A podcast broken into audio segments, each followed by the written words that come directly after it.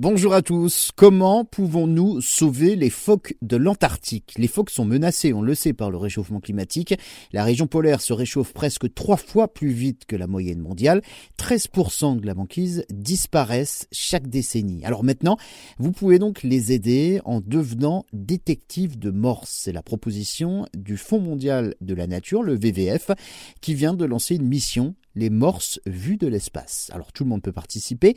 Pour cela, il faut un œil de lynx pour euh, aider les scientifiques à repérer directement de chez vous les morses sur les images satellites de l'Atlantique prises depuis l'espace. Un recensement à grande échelle qui permettrait d'avoir une idée plus précise du nombre de morses présents dans le Grand Nord, une espèce grandement menacée par le dérèglement climatique. Une activité ludique mais essentielle à la préservation des morses.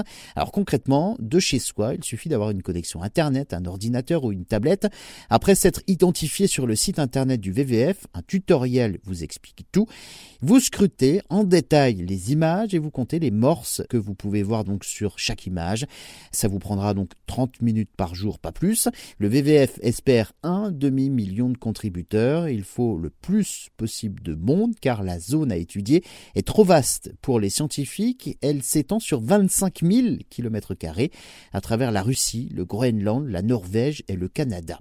Une énorme quantité d'images, trop pour un seul scientifique ou une petite équipe, et l'avantage de recenser les morses à distance, eh bien ça évite de déranger les animaux. Et en plus, c'est difficile de les recenser puisque ces animaux euh, vivent dans des régions très reculées et ils peuvent se déplacer sur de grandes distances. L'opération Les Morses vues de l'espace par le VVF doit durer 4 ans. Alors, vous savez ce qu'il vous reste à faire si vous voulez donc aider ces animaux emblématiques et si vous voulez devenir scientifique citoyen, direction le www.vvf.org.